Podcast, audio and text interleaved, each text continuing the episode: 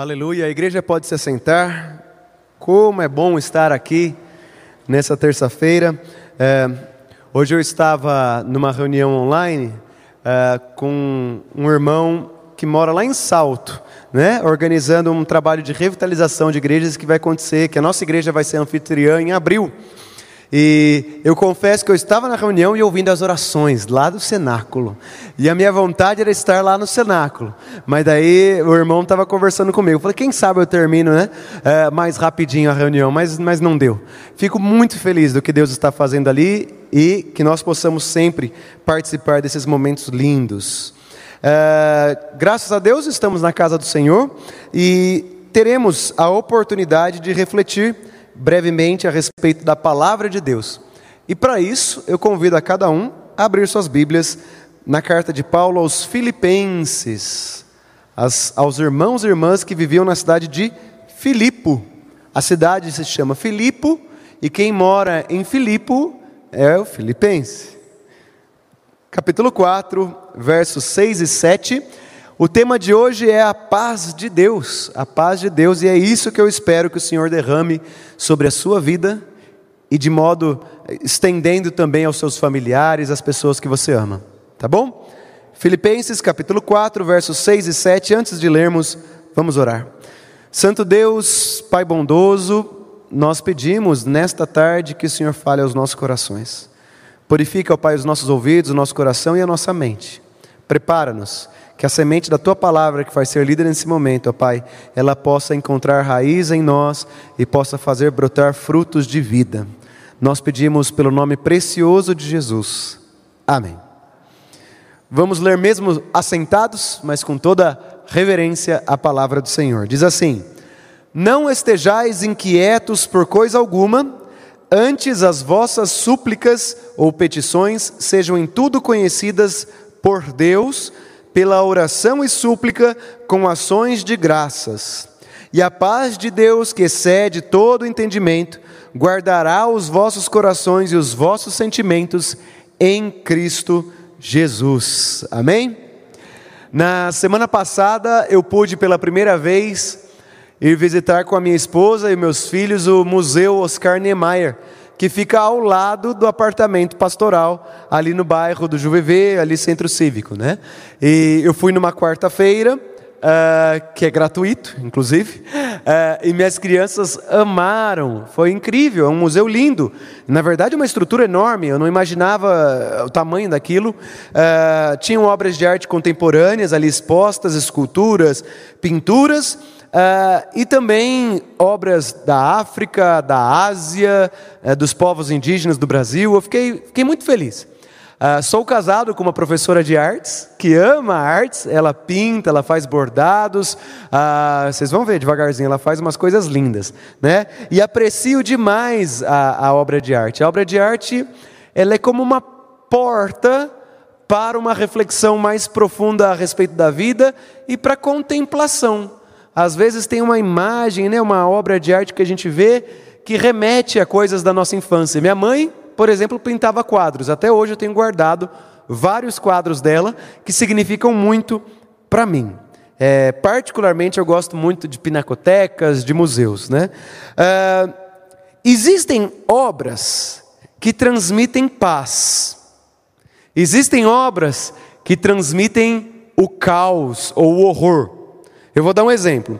Em 1866, um pintor chamado Claude Monet, ele pintou As Mulheres no Jardim. Uma obra linda, suave, bela esteticamente. Você olha e parece que a gente mergulha naquele ambiente pacífico que ali transmite.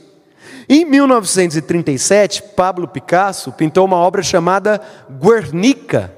E essa obra, ela reflete a guerra civil espanhola é caótica, é um horror, é, é, é, é feio, é agressivo, é algo que, que, que não deixa com que nós fiquemos em paz diante dessa obra.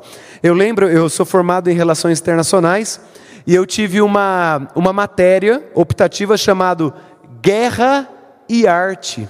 Era fantástico.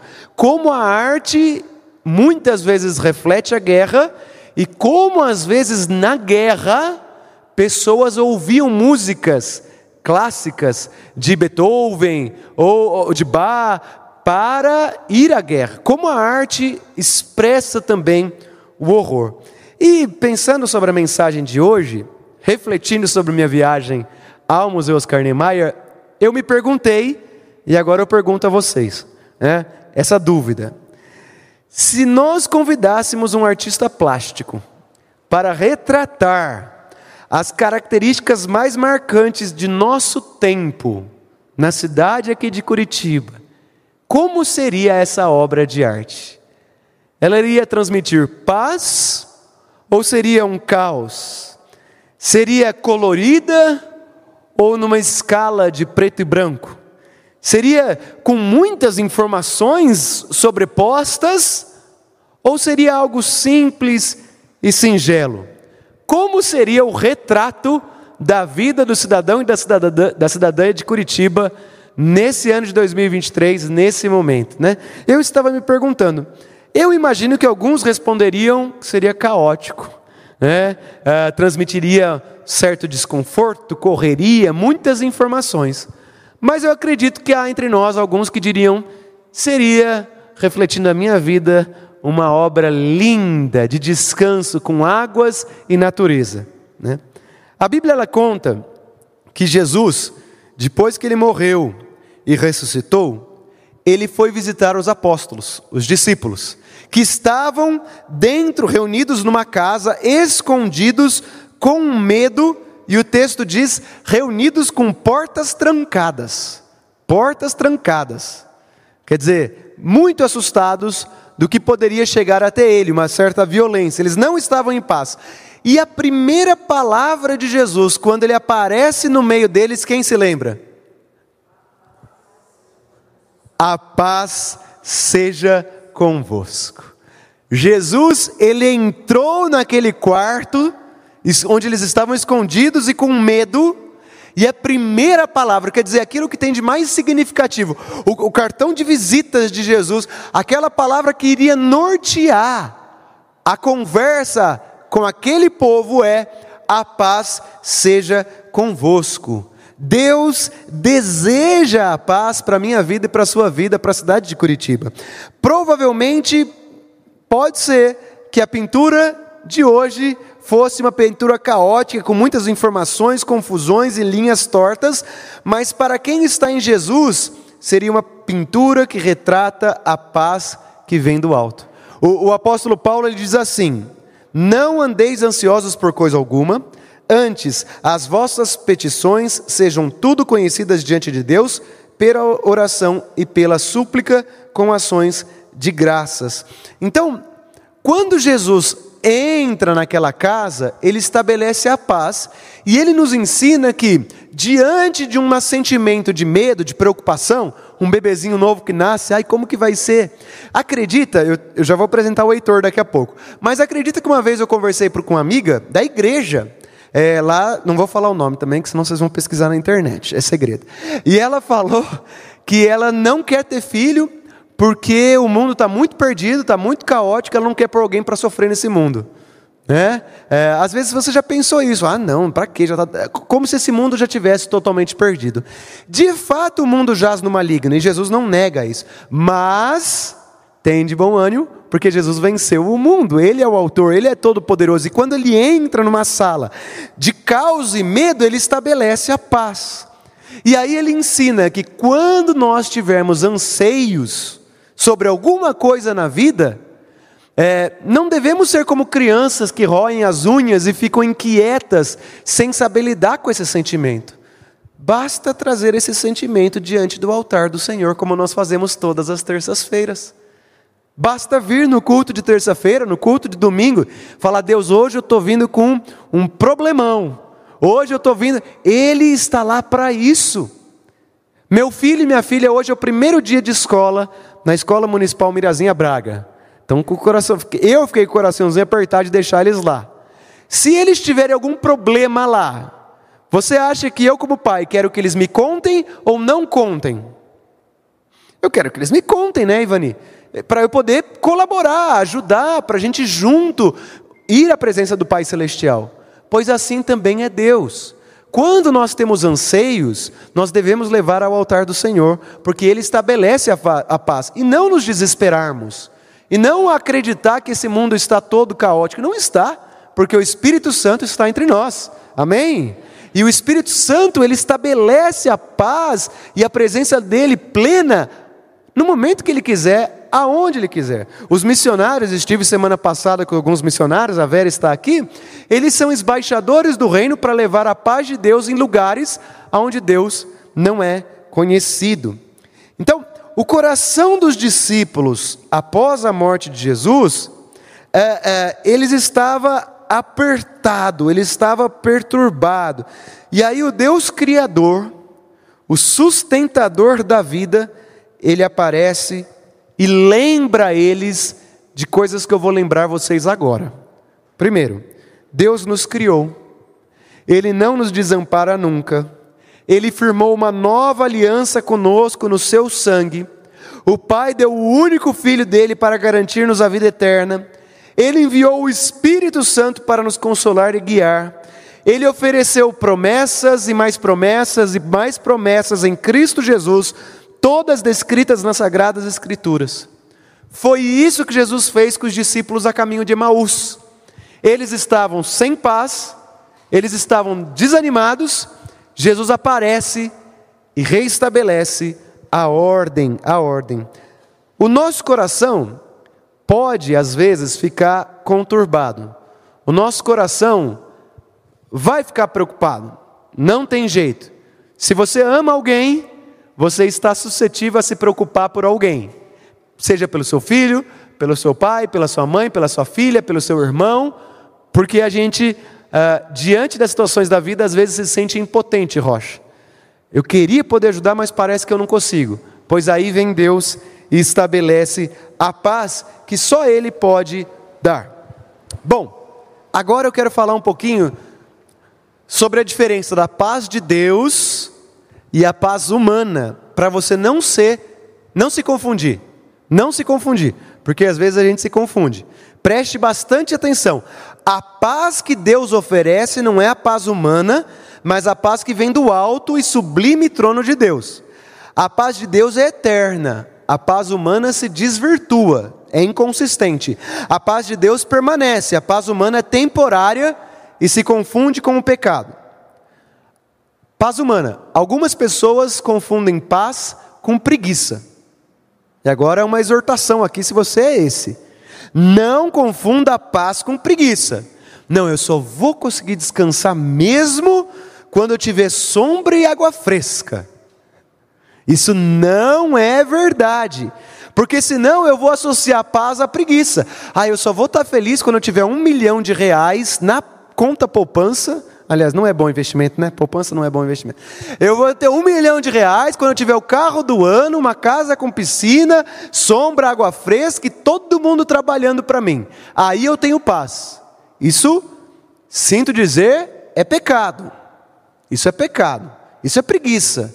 Isso é não querer é, trabalhar, fazer as coisas. E é associar a paz de Deus com uma coisa muito mesquinha.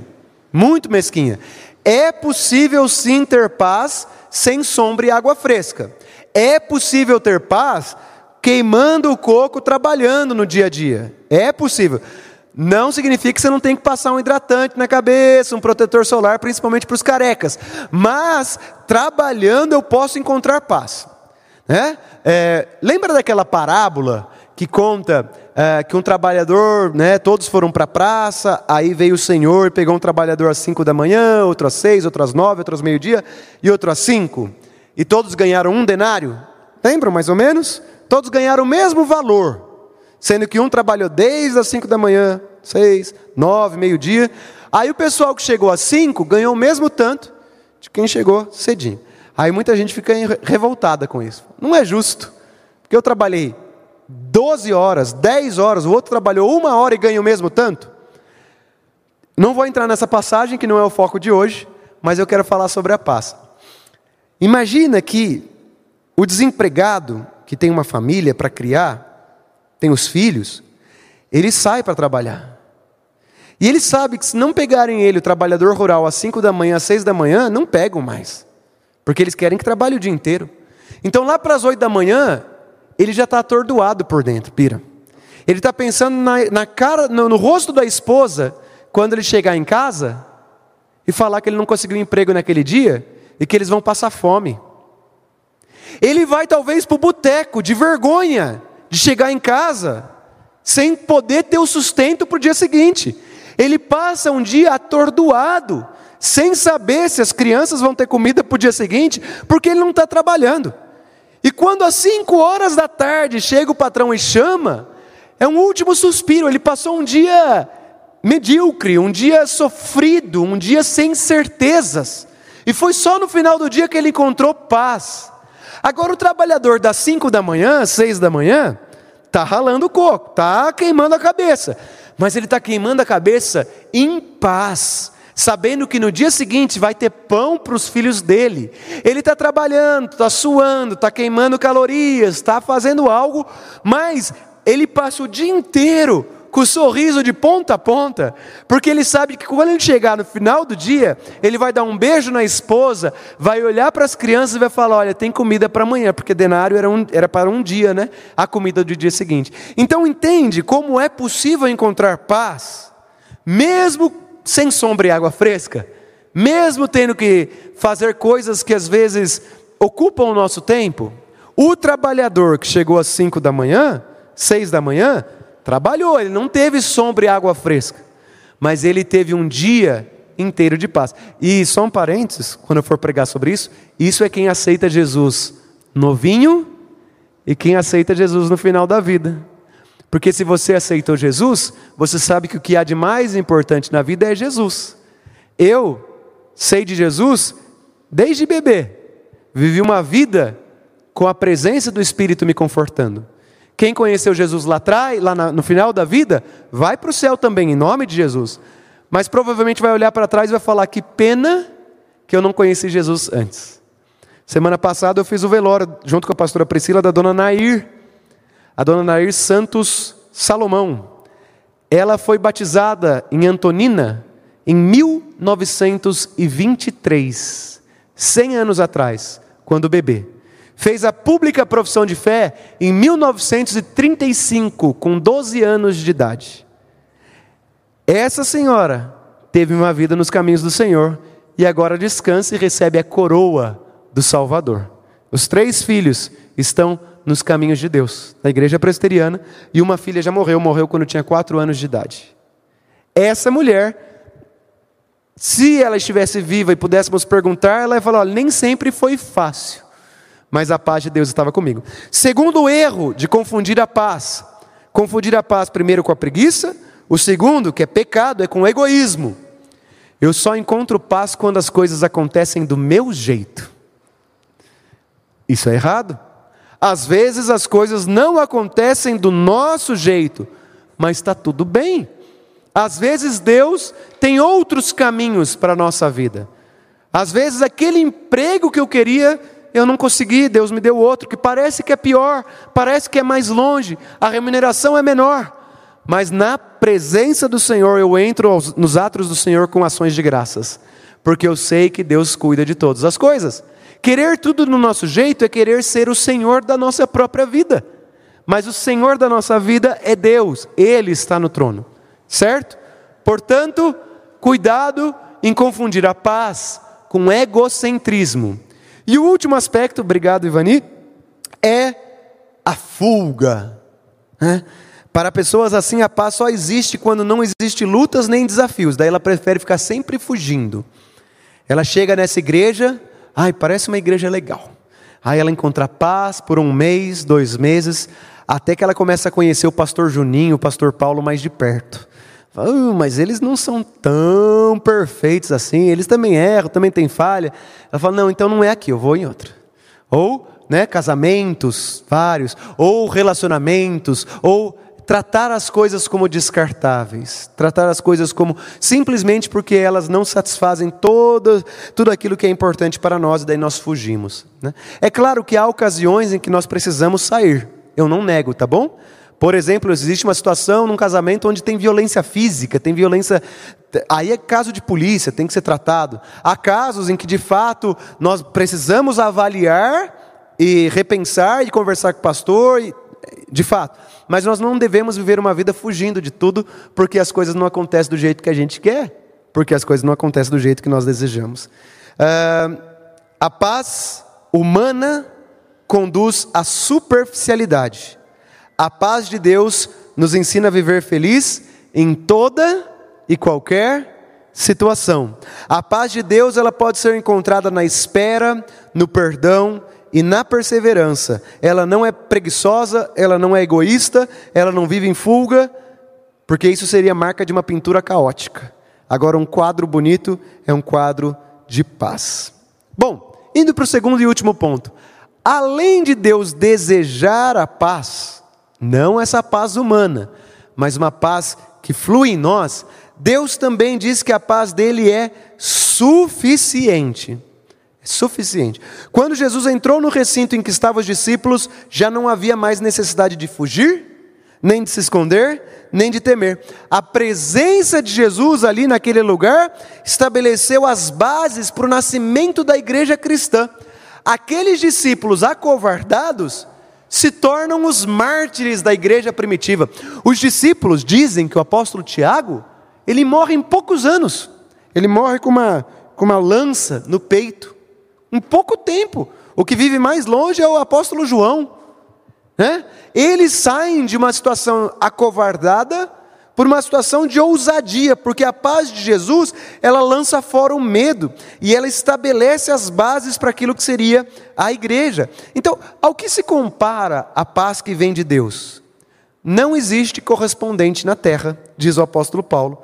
Paulo ele diz que a paz de Deus excede toda a compreensão humana e guarda os nossos corações e sentimentos em Cristo Jesus. A paz de Deus nos leva para mais perto de Deus. Não se negocia, não se compra, não se alcança por esforços próprios, ela está além disso, é sobrenatural e ela preenche o nosso coração. É, a paz humana é como um navio numa tempestade intermitente que nunca para. A paz divina é como um navio que pode enfrentar tempestades, mas ele prevalece, porque o socorro vem do alto. Eu não sei qual paz o irmão ou a irmã tem experimentado, eu não sei quais são as provações que Deus tem permitido que o irmão e a irmã estejam enfrentando, mas eu sei ao Senhor a quem eu sirvo. E Ele é poderoso para renovar as nossas forças e nos aprofundar na presença dEle. Amém? Quanto mais perto eu estou do Senhor, mais eu encontro a paz para fazer o que eu devo fazer. A paz de Deus, ela é suficiente, o que significa que a gente não tem que apelar para superstições, para horóscopo, para qualquer outro tipo de ajuda. Senão eu estou dizendo assim, eu tenho Jesus e mais alguma coisa. Vou contar uma história aqui. Uma vez um pastor me contou que tinha uma irmã que ele nunca viu. E ela veio na igreja, Rocha, para dar um testemunho. E ele não se atentou, não teve o zelo de conversar antes para ver qual era o testemunho. E deixou. Cabe ao pastor ter o zelo pelo púlpito. Zelo. Falar palavras que edifiquem, Elcio. Ele não fez isso, ele era novo na fé. E ele aprendeu a lição. Ela chegou, pegou o microfone falou: Olha, eu quero agradecer as dádivas que eu recebi de Deus. Eu estava muito triste, estava muito difícil. E deu tudo certo, graças a Deus. E ela contou a história, todo mundo falou: Oh, glória, aleluia. Aí no final, estava indo tudo bem, estava indo tudo tão bem. No final, ela falou assim: Mas também, né? Eu fui no centro espírita, na Umbanda, no Candomblé, na igreja católica, na Assembleia, na Presbiteriana, de algum jeito ia dar certo. Você acredita? Já pensou, Juninho? O que, você faria como pastor depois da pessoa falar isso, hein? Olha que coisa. Ou seja, para essa pessoa, Jesus não era suficiente. Ela tentou com Jesus, porque ele é bom. Mas não custa nada tentar com fulano, Beltrano, Ciclano, com todo mundo, né? Não. Nós, cristãos e cristãs, cremos que Jesus é o nosso único e suficiente Salvador. É a Ele que eu busco. Pastor, mas e se a palavra dele ainda é espera? Espera? E se a palavra dele é não? Não. E se a palavra é sim, é sim. Ele é o Senhor. E Ele vai nos dar força para enfrentar cada situação. Salmo 121, quero ler para vocês, indo agora para o final. Ele diz assim: Eleva os olhos para os montes, de onde me virá o socorro? O meu socorro vem do Senhor, que fez o céu e a terra. Ele não permitirá que os teus pés vacilem, não dormitará aquele que te guarda. É certo que não dormita nem dorme o guarda de Israel. O Senhor é quem te guarda, o Senhor é a tua sombra à tua direita.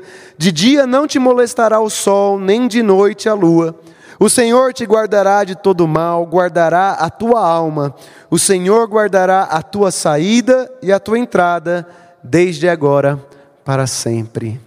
Amém, amém. Glórias a Deus. Quero terminar perguntando agora sim para você. Como que está o seu coração nessa tarde? Nessa tarde. Se alguém, se um artista plástico fosse fazer uma pintura a respeito da sua vida agora, dos seus sentimentos, dos seus pensamentos, Seria um quadro que transmite paz ou caos? É um quadro em que Deus está presente na sua vida ou um quadro em que Deus está ausente? No quadro da minha vida existe paz e alegria, não porque a vida é fácil, mas porque Deus faz parte dela. Porque Deus faz parte dela. Eu quero orar por vocês, nós vamos ter um tempo de oração agora na sequência.